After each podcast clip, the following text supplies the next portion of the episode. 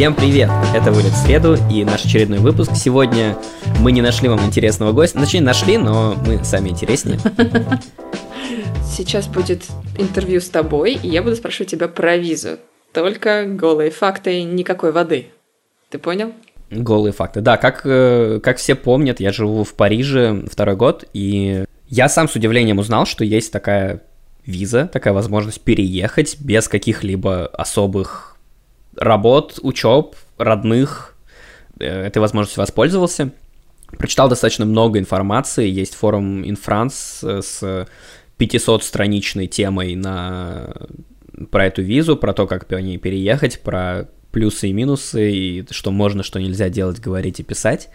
А, мы подумали, что это будет достаточно полезно, потому что это на самом деле самый простой способ получить вид на жительство европейской страны, одной из лучших, самых интересных, могу сказать по своему опыту. Угу. Сегодня про нее и поговорим. Ты сказал форум in France, да? Значит, мы оставим ссылку. Ты оставишь. Ну, это форум самый известный для мигрантов во Францию, на котором своеобразная публика, но все равно это главный источник информации про все бумажные и административные вопросы для всех, кто переезжает. То есть, если кто-то заботится Францией и тем, как туда переехать, я уверен, мимо они не пройдут. Ага, то есть ты сам нашел этот форум или тебе кто-то посоветовал? Ну, пиарим форум. Пиарим форум. Нет, мне просто а... интересно, я никогда не слышала, и ты мне не рассказывал раньше. Слушай, это очень стандартная история. Uh-huh. Как я начинал вообще, после того, как у меня зародилась мысль про переезд, uh-huh. первое, это, конечно, я открыл студенческая виза, простой и понятный способ, э, проверенный, начал искать разные Э, программы, но к тому моменту уже прием был закончен почти везде, и единственная программа, которая еще набирала на мастерс, это программа с чудесным названием Lame mm-hmm. в Орлеане. Mm-hmm. Эта программа ориентирована как раз на тех, кто планировал переехать. Там что-то про международный студенческий обмен и изучение французского, бизнес английского, то есть про все и ни о чем конкретно. И уже на этом моменте я наткнулся на Инфранс, в принципе, там как раз про студенческую визу, про то, как в нее подаваться, собирать документы, как э, кампус искать. Там тоже много информации было на эту тему, но я в итоге случайно там наткнулся на то, что есть оказывается и другая виза, другой способ, если ты не поступаешь и не работаешь, но все равно хочешь. То есть совсем не работаешь? Ну, если ты не работаешь во Франции. Во Франции есть несколько видов контрактов, и здесь а, особенно когда жилье ищут, там пишут, что нам нужны люди с CDI. И ты приезжаешь и такой, это что вообще? Окей, одна проблема, что у меня этого нет. Другая проблема, что я не понимаю, что это такое. Давай объясним, что такое. CDI а, — это постоянный контракт, я на самом деле по-прежнему не знаю, потому что я во Франции официально во французской компании не трудоустроен. Кажется, я знаю. Я человек, который живет в Москве. Как это расшифровывается? Человек, который трудоустроен, видимо, во французской компании. Не если бы. Что это контракт бессрочный. Contrat durée indéterminée. Так точно. Это означает, что тебя нельзя уволить, не заплатив тебе два года зарплаты. И для арендодателя это означает, что ты, если что, сможешь платить за квартиру какое-то время. А, это отличается от срочного контракта, который здесь гораздо популярнее. Обычно тебе говорят, мы берем стажера там на 6 месяцев. И с этим контрактом уже сложнее найти жилье, потому что на тебя смотрят такие, а где ты будешь через пол... Где вы себя видите через полгода? А, скажи, а ты сам делал эту визу, либо обращался к агентству? Сам ли я делал контракт себе бессрочный? Нет, виза, виза, не сбиваемся. Э, слушай, я сам себе агентство, мне кажется, я могу консалтингом вполне заниматься по поводу переездов и... Собственно, чем мы занимаемся сейчас в этом подкасте? Да. Значит, ты сам, все сам. Все сам, все сам. Слушай, никто не сделает э, лучше, чем ты сам. Э, я на работе людям проблемы решаю обычно, работаю менеджером, поэтому как раз из абстрактных каких-то хотелок делаю максимально хорошо, и это для других людей. Когда речь про себя, я делаю в два раза лучше, просто потому что у меня внутренний заказчик очень требовательный. А как, каким людям подойдет именно такой тип визы, по которой ты сейчас во Франции? Ну, если вы фрилансер или рантье, вот это странное слово, которое э, из учебника обществознания за восьмой класс. Э, то есть человек, который зарабатывает э, на жизнь тем, что сдает жилье или получает пассивный доход. Или если у вас просто есть накопления какие-то, и вы понимаете, что вы хотите заниматься некоммерческой деятельностью, скажем так, то есть, грубо накопили миллион рублей и хотите исследовать Францию или вкусную еду есть тут, или попутешествовать по местам высадки союзников, то это как раз виза для вас. Интересно. А можешь поподробнее про пакет документов? Что первое, второе, третье? Ну, если он не очень большой. Возможно, нас, конечно, э, слушают обеспеченные и успешные люди, но э, я фрилансер такой с постоянным контрактом, но фрилансер. А, поэтому буду говорить про фрилансеров. Здесь важно на самом деле глобально показать всего две вещи. Это то, что у тебя есть э, работа с достаточной зарплатой, чтобы жить по французским меркам неплохо. То есть здесь есть минимальный размер оплаты труда, и он, в отличие от России, сколько там сейчас подняли, приравняли что-то? реформы. Ой, не спрашивай, там в районе 10, может, я не знаю. Ну, в общем, да, знать, если в боюсь. России в районе 10 тысяч рублей, то здесь, во Франции, минимальная зарплата 1250 примерно э, евро, угу. не рублей. И, ну, на самом деле, много кто это получает, э, много кто получает не сильно больше, просто потому что здесь э, в обществе принято быть равными, а не быть успешными. Соответственно, первый пункт – это показать, что у тебя есть доходы или накопления в размере 1200 евро в месяц на ближайший год, на который тебе дадут вид на жительство. Здесь подойдет что угодно. А, можно написать, что ты сдаешь квартиру. Ну, желательно, конечно, при этом сдавать квартиру, но в качестве доказательства подойдет контракт на сдачу квартиры на эту сумму. Можно показать э, выписку с российского ИП или справку с работы – или есть такая магическая декларация, какая-то НДФЛ, что-то там, ну, то есть из налоговой, да, вот эта штука, а, в которой будет написано, что ты заработал за прошедший год вот столько вот. А, итоговая цель – это убедить инспектора, который это все будет проверять, что ты четкий чувак, и у тебя есть э, какое-то количество э, постоянного дохода. Либо ты можешь это прикрыть просто депозитом, то есть э, если у тебя зарплата или сдача квартиры закрывают 600 евро, то на остальные 600 евро тебе нужно показать накопление, умножить на 12, и ты получаешь искомую сумму. А, то есть нужно показать, что у тебя есть именно накопление на год вперед. То есть либо что-то одно достаточно, либо у тебя ежемесячный доход в 1200 евро плюс – и все, накоплений нет. Такое прокатит? Да, такое прокатит абсолютно. То есть итоговая задача это не пускать, ну, для французов, не пускать в страну людей, которые не могут жить по минимальным французским э, стандартам. Это 1200 евро. Как, откуда ты их будешь брать? Хоть письмо от э, родителей, но им тоже придется доказать, что у них есть такая зарплата. Интересно.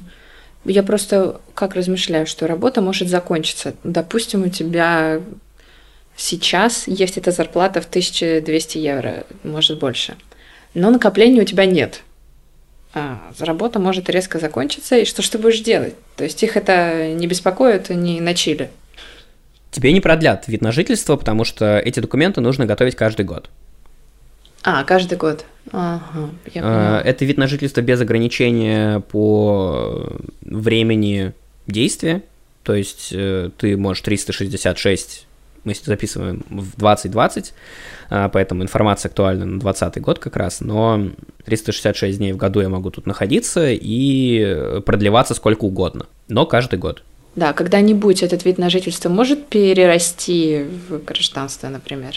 Ну, это тема для отдельного подкаста, обсуждения, и я думаю, в общем, можно пригласить кого-то, кто как раз гражданство получил, может быть, не по этой визе, mm-hmm. но там правила абсолютно стандартные для всех, на десятилетку, ну, такой общий, я сам вот этот конкретно процесс не происходил, э, не проходил, поэтому угу. я буду говорить э, из того, что я слышал от опытных людей, то есть уже из третьих уст. На десятилетку нужно показать, что ты пять лет законно и легально живешь в стране, и у тебя есть причина тут оставаться на подольше. Обычно это как раз постоянный контракт, о котором мы говорили в начале. И 5 налоговых деклараций плюс доказательства въезда 5 лет назад. Штамп в паспорте, какие-то бюрократические процедуры. А, с этим пакетом тебе продлевают вместо одного года просто на 10. А про гражданство история чуть сложнее, потому что там появляется такой загадочный термин, как доказать свою э, экономическую вовлеченность в деятельность э, Франции, что такое в экономику Франции вклад показать. Они хотят, чтобы ты налоги тут платил, и если ты их платишь с зарубежных доходов или если у тебя работа тут, то все окей. Если нет, то тебе нужно уже придумывать, почему тебе нужно гражданство, и плюс тебе нужно показать, что ты стал французом, и ответить на вопрос, какие неформальные ценности Франции вы знаете. Какие? Ну, давай Ты попробуй. Знаешь? Три. Назови мне три неформальные да, ценности Франции. Неформальные. Господи, еда? Это может быть? А, это правильный ответ, потому что кухня это один из э, официальных неформальных символов Франции Ура. на тесте, да. Так, что еще, что еще? Может быть, мода? Это два из трех. Yes! Ура! Давай. Так, сейчас. Мы, идем. Господи, последний. Я сейчас точно зацеплюсь. Потому что у меня в Мне голове кажется, самый простой остался на самом искусство. деле. Может, искусство? Это не искусство. Это не искусство. Я так и знала, что на третьем я не смогу. Как это может быть самое простое? Сейчас, подождите, подождите. Ну, Франция, первая ассоциация Франции это? Я уже сказала, еда. А, музыка? Нет. Какая французская музыка? Э, шансон. Это вот песня? Нет, нет, не современно. Слушай, я не знаю. Все. Вино, вино, конечно. Вино? Господи, я же совсем не люблю вино, поэтому я и не... Ну, никак не догадалась. Ну, считай, я почти сдала. Да, ну, то есть... Э, в общем, это квест просто, реально квест. Типа, собери рекомендацию от трех э, французов, что ты с ними дружишь во Франции, Забавно. что ты ассимилировался. И ты идешь к француженке Мария Иванов, э, которая уже mm. получила свой паспорт, и Хитро. получаешь у нее вот эту вот бумагу. Сколько же ты делал эту визу?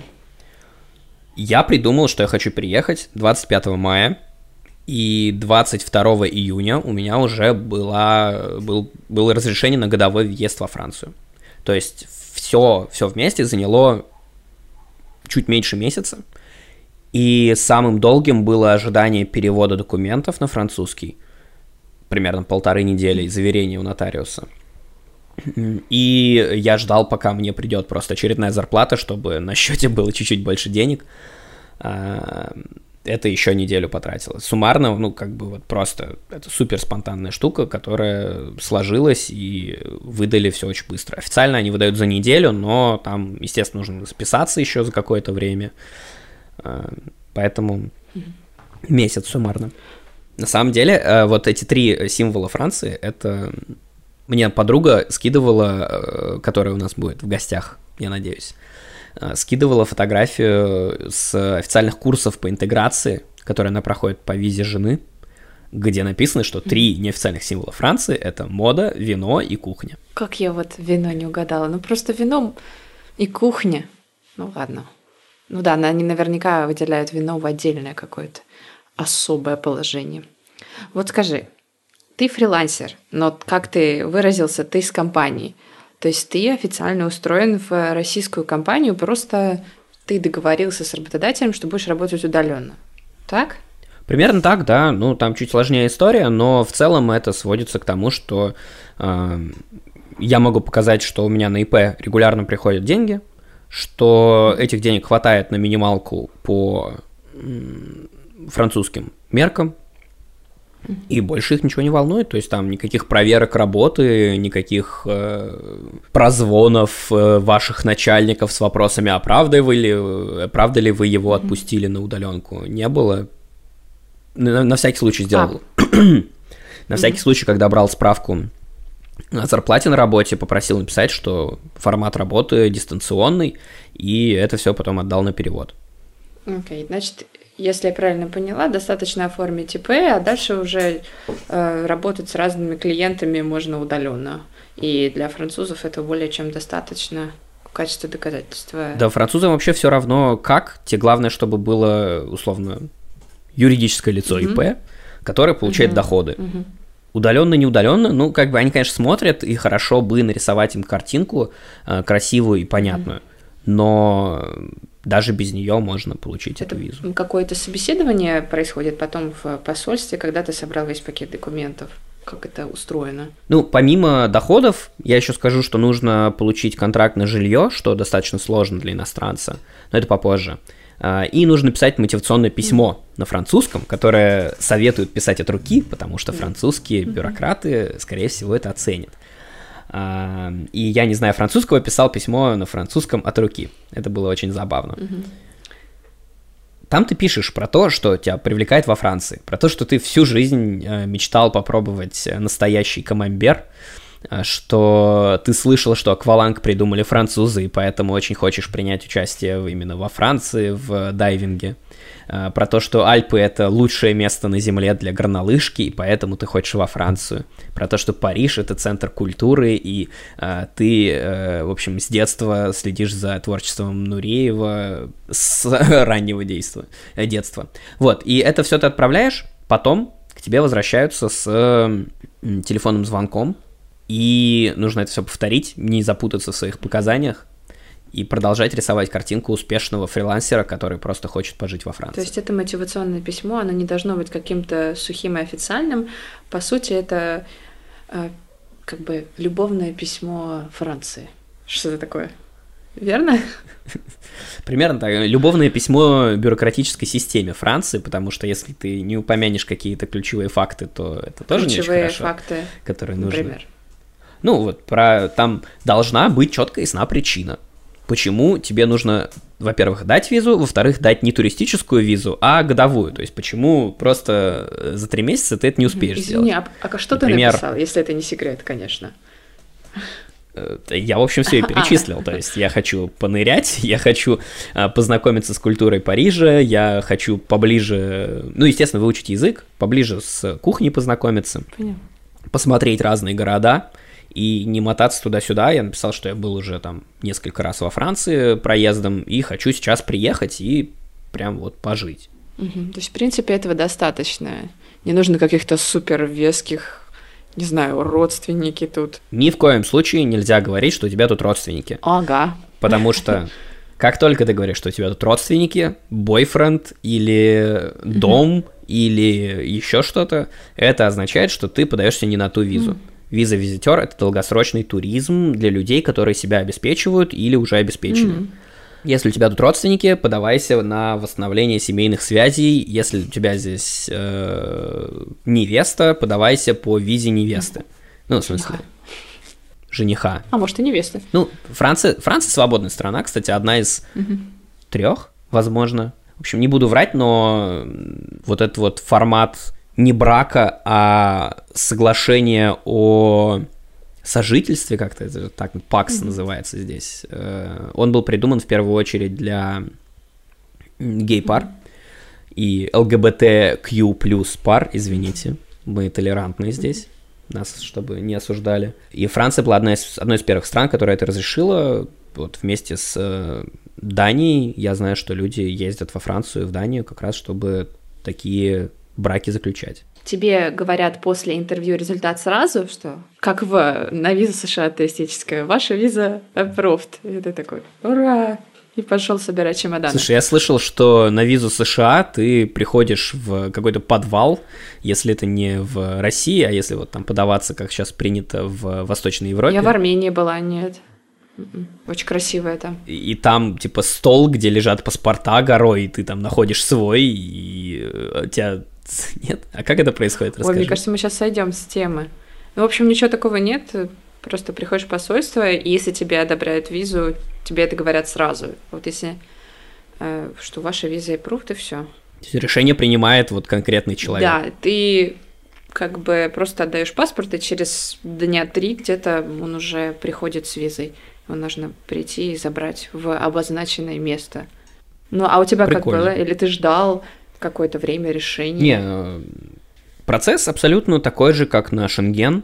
а, только ждешь дольше, и нельзя просто прийти постучаться в окошко, нужно записываться заранее, у тебя есть э, временной слот, а, когда ты подходишь э, в визовом центре к отдельному окну для долгосрочников, и начинаешь сдавать э, скрупулезно все документы, показывать все оригиналы к ним, чтобы барышня или молодой человек за, за стеклом подписал, что оригинал действительно видели, и что копия похожа на оригинал, поэтому мы копию приняли в качестве доказательства.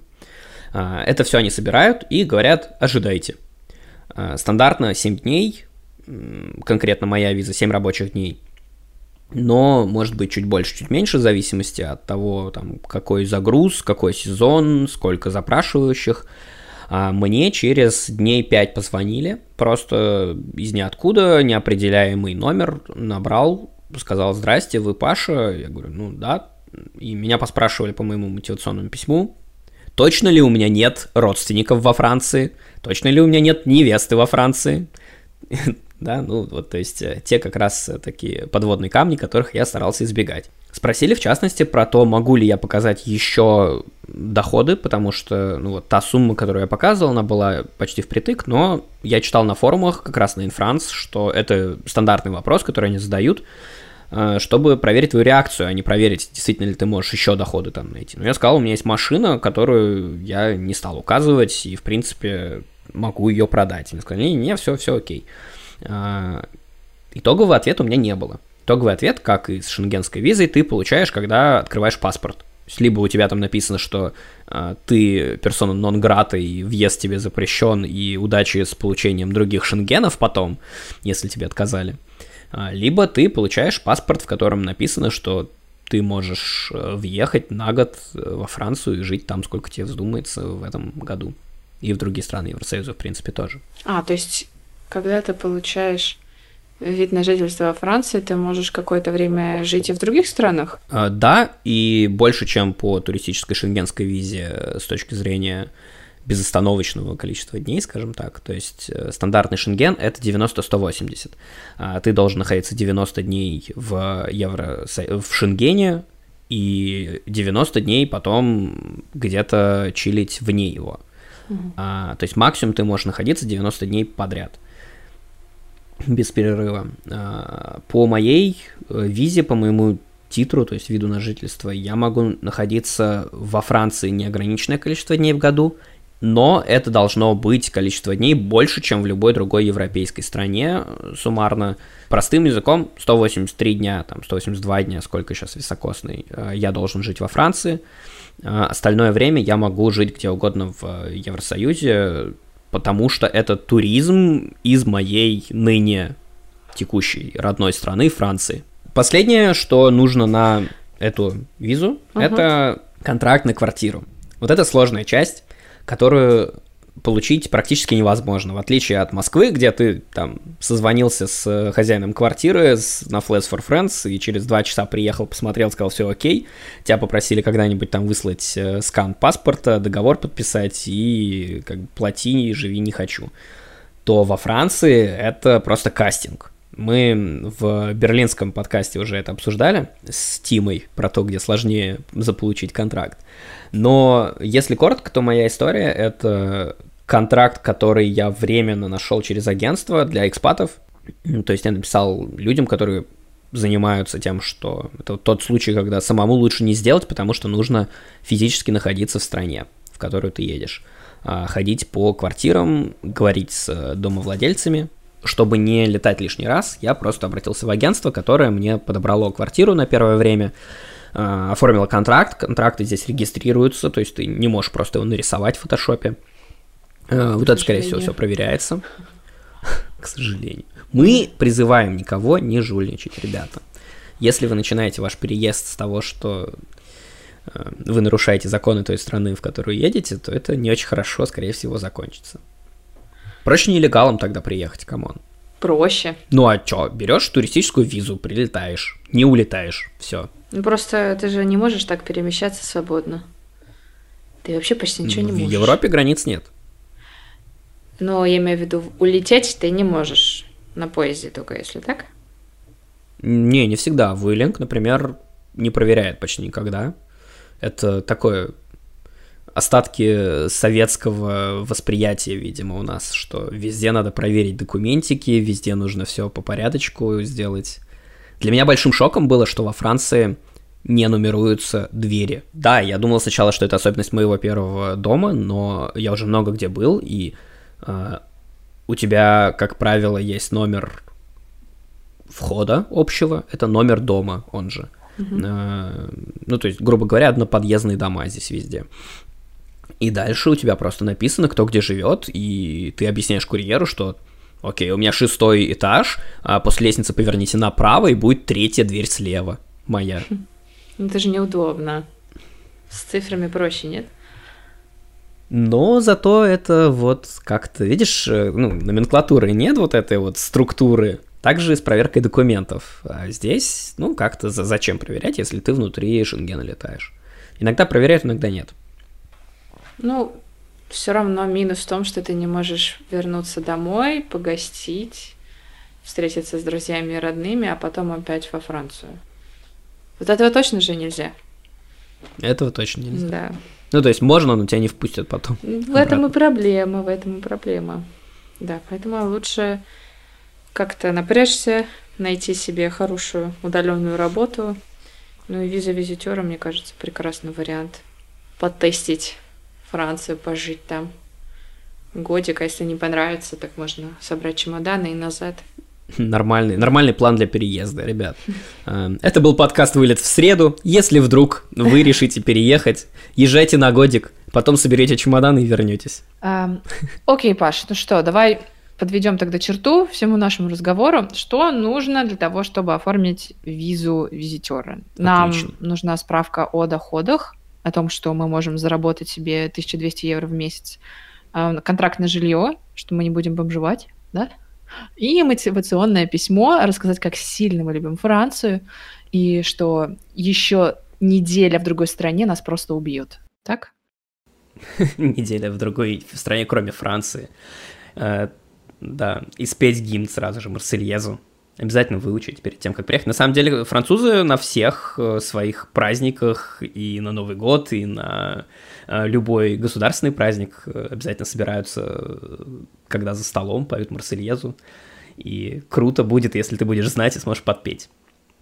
Да, один важный момент, все правильно, но есть еще такая штука, как добровольный отказ от права на работу, потому что это виза-визитер для людей, которые либо себя обеспечивают, либо уже обеспечены, и хотят э, погружаться в культуру, а не отнимать рабочие места у французских работяг на заводе.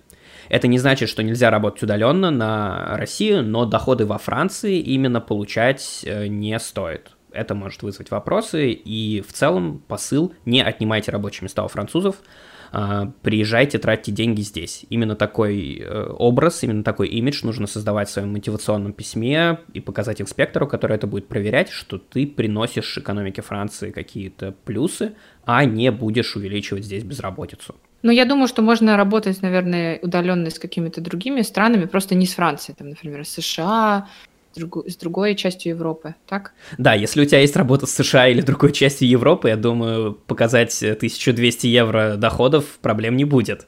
Не проблема. А, это я мечтаю просто. Вслух. Окей. А, какие-то есть еще подводные камни, которые мы не обсудили? Ну, получается, что страховка на тебе тоже целиком. А, то есть нужно найти какую-то французскую страховую, которая тебе будет э, медицинскую страховку за каждый месяц, за какую-то небольшую плату а, компенсировать на уровне таком же, какое базовое медицинское страхование у французов. Оно у них хорошее, поэтому стоит это ну, у разных страховых по-разному. В принципе, за 100 евро можно прям спокойно хорошую страховку найти. Если брать российские, то, естественно, будет дешевле, там есть обходные пути, как это сделать совсем попроще. Пишите комментарии, если, если вам интересно, какие, как сэкономить на страховке при переезде во Францию. Мне интересно, я хочу задать вопрос. Получается, можно сделать российскую страховку во Франции? Я не ослышалась? У меня вообще история, у меня банковская страховка, которая дается с определенным уровнем обслуживания в российском банке, и это Альфа, которая мне дает сертификат для выезжающих за границу. А, там русско-английская страховка, я просто позволил себе поправить английский текст на французский, и сдал этот документ как свою страховку, сказал, ребят, у меня вот такой хороший банк в России, который мне делает страховку, и им все равно. Другой вопрос, что, ну, на самом деле, там вопрос, что именно она покрывает, покрывает или нет, а, но это вне рамок, наверное, этого выпуска, потому что мы обсуждаем бюрократию больше, чем фактологию и там, как обратиться в больницу с страховкой российской. Вот, и еще один момент про работу. А, работать нельзя по этой визе, пока ты на ВНЖ. А, после пяти лет можно переподаться на ПМЖ, ты тогда получаешь уже все права мигранта, все права француза, проходящего интеграцию во французское общество, а, но не получившего еще паспорт. И по истечении ПМЖ обычно можно подаваться уже на гражданство, если здесь задерживаешься больше, чем на 10-15 лет. Получается, давай поясним, ВНЖ — это вид на жительство, а ПМЖ — это когда у тебя уже постоянная резиденция, постоянная место жительства, верно? Есть очень разные системы, номенклатуры того, как это высчитывается и оценивается. А, есть российская, где там все очень строго, и от этого зависит то, где ты налоги платишь, где у тебя прописка. Есть европейская со своими приколами в каждой стране, но в целом, насколько я понял, в среде мигрантов есть разделение, что ВНЖ, то есть вид на жительство, это разрешение на въезд изначальный, на то, чтобы ты ассимилировался в стране э, и начал обрастать там связями, знакомствами, домом и котом э, потихоньку. Это годовые, как правило, разрешения. Они либо в паспорте, либо как карточка. Э, у меня вот сейчас карточка уже, но она все еще годовая. Мне ее нужно каждый год продлевать, каждый год переподавать практически тот же пакет документов. Но к нему относится уже по-другому, потому что первый раз ты подаешь в условный МИД, э, и там злые дядечки пытаются не впустить тебя. А когда ты переподаешь во Францию уже, э, ну или внутри страны, это скорее бюрократия, то есть э, человек здесь живет, э, и у него подошел срок подачи э, в очередной раз бумажек, и у нас задача не выгнать его, а помочь ему пройти все эти этапы, по мнению бюрократии местной. После нескольких видов на жительство, чтобы, опять же, не мучить людей и подаваться каждый год, есть система постоянного места жительства, это ПМЖ, карточка, как правило, на 10 лет, зависит от страны, там есть разные системы интеграции, которые тоже, в общем, за ПМЖ могут зайти. С ней ты уже получаешь все права, кроме права голоса. И работы, и страховки, и все остальное. И, естественно, налоговые требования к тебе тоже продолжают применяться в этой стране, где у тебя ПМЖ. А после ПМЖ следующий логичный шаг – это гражданство, и на гражданство как раз основная мотивация у ПМЖшников обычно это «я хочу голосовать, я смотрю на несправедливость в обществе, и мне надо э, пойти и отдать свой голос». На самом деле, конечно, за паспорт это делается, чтобы путешествовать можно было, но, э, опять же, бюрократ где-то во французской системе сидит, и ему хочется э, увидеть именно твое желание голосовать, и поэтому тебе паспорт нужен, а не чтобы просто плюшек поиметь. Спасибо, ребят, пишите, если кому интересно, на самом деле я могу помочь с э, французскими переездами или с конкретно моей визой, потому что э, много шишек набил и могу кому-то сэкономить очень много времени. Все, до среды. До свидания. До свидания.